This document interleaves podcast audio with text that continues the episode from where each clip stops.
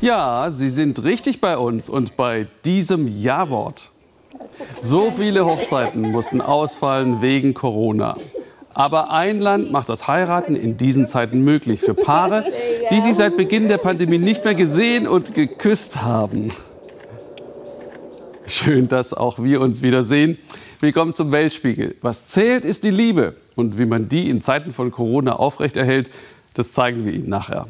Denn das wird nicht einfach werden. Täglich gibt es in Europa neue Risikogebiete. Mit dieser Übersicht warnt das Auswärtige Amt vor Reisen ins Ausland. Überall reagieren Behörden zunächst mit lokalen oder regionalen Beschränkungen. Besonders viele neue Infektionsfälle, bis zu 16.000 pro Tag, meldet Frankreich.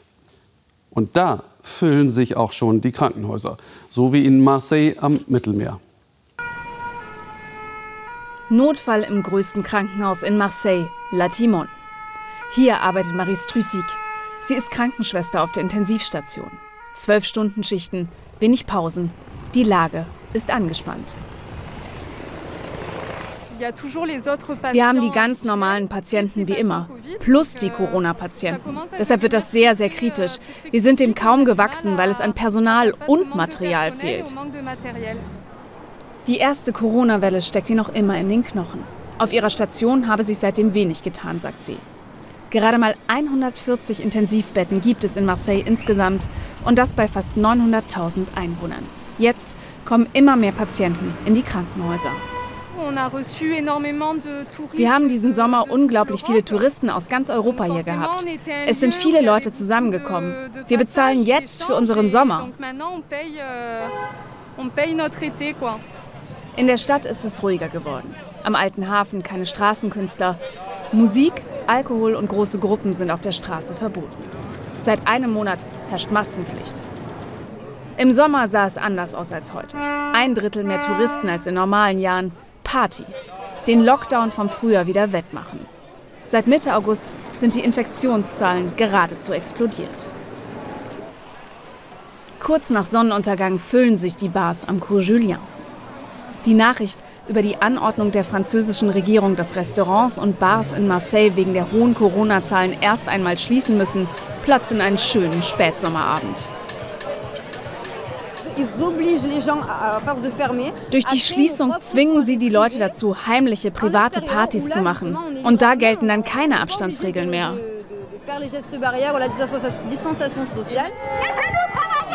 Lassen Sie uns arbeiten, ruft diese Demonstrantin.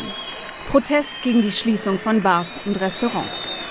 Wegen der hohen Infektionszahlen wurden für Marseille die härtesten Einschränkungen in Frankreich angeordnet. Deshalb sind hier viele wütend. Sie fühlen sich von der Regierung in Paris gegängelt. Ein hektischer Mittag. Geschäftsführerin Charlotte Beton hat viel zu tun. Die Terrasse ihres Restaurants ist bis auf den letzten Platz belegt. Viele kommen noch einmal zum Essen, bevor das nicht mehr möglich ist. Das Geschäft hatte sich nach dem harten Lockdown im Frühjahr wieder etwas erholt. Dass das Restaurant jetzt wieder schließen muss, hat Charlotte Beton hart getroffen, auch wenn die Regierung für Restaurants finanzielle Unterstützung angekündigt hat. Wir haben schon für nächste Woche alles eingekauft. Das ist echt kompliziert. Wir müssen weiter Miete zahlen, Gebühren. So eine Schließung haben wir nicht verdient. Vor allem, weil die Geschäfte weiter offen haben, die Einkaufszentren auch. Das verstehen wir nicht. Das ist nicht gerecht. Nur wenige Kilometer vom Hafen und der Innenstadt entfernt, die andere Seite von Marseille. Diese Gegend im Norden zählt zu den ärmsten in ganz Frankreich. Über 40 Prozent gelten in diesem Arrondissement als arm, mehr als 25 Prozent sind arbeitslos. Boulem Guinat wohnt hier um die Ecke. Er engagiert sich in seinem Viertel, er besucht einen der wenigen Läden, die es überhaupt gibt. Dass das Restaurant La Fourchette erst einmal schließen muss, sei für das Viertel besonders schlimm. Es ist wieder ein Laden, der hier im Viertel zumachen muss, leider. Das Restaurant ist in der Nähe, bezahlbar. Es versorgt die Menschen hier. Das Coronavirus trifft die ärmeren Viertel von Marseille besonders. Viele Menschen wohnen hier auf engem Raum. Die medizinische Versorgung ist noch schlechter als in anderen Teilen der Stadt. Das war schon problematisch hier, da nach und nach alles zugemacht hat. Wenn nur noch ein Gesundheitsnotstand dazukommt, mit wenigen Betten, mit mehr Patienten, die ins Krankenhaus eingeliefert werden, die, die behandelt werden müssen, wo sollen sie jetzt hin? Was sollen sie machen?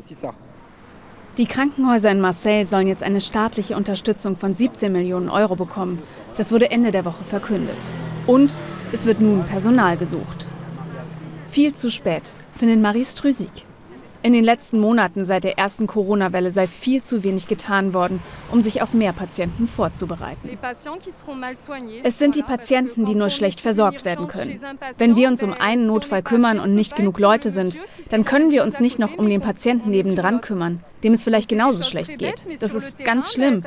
Aber in der Situation kann das einen Unterschied machen, ob jemand überlebt oder stirbt. Im Krankenhaus, in dem Marie Strüssig arbeitet, sind die Intensivbetten für Corona-Patienten bereits jetzt schon fast alle belegt.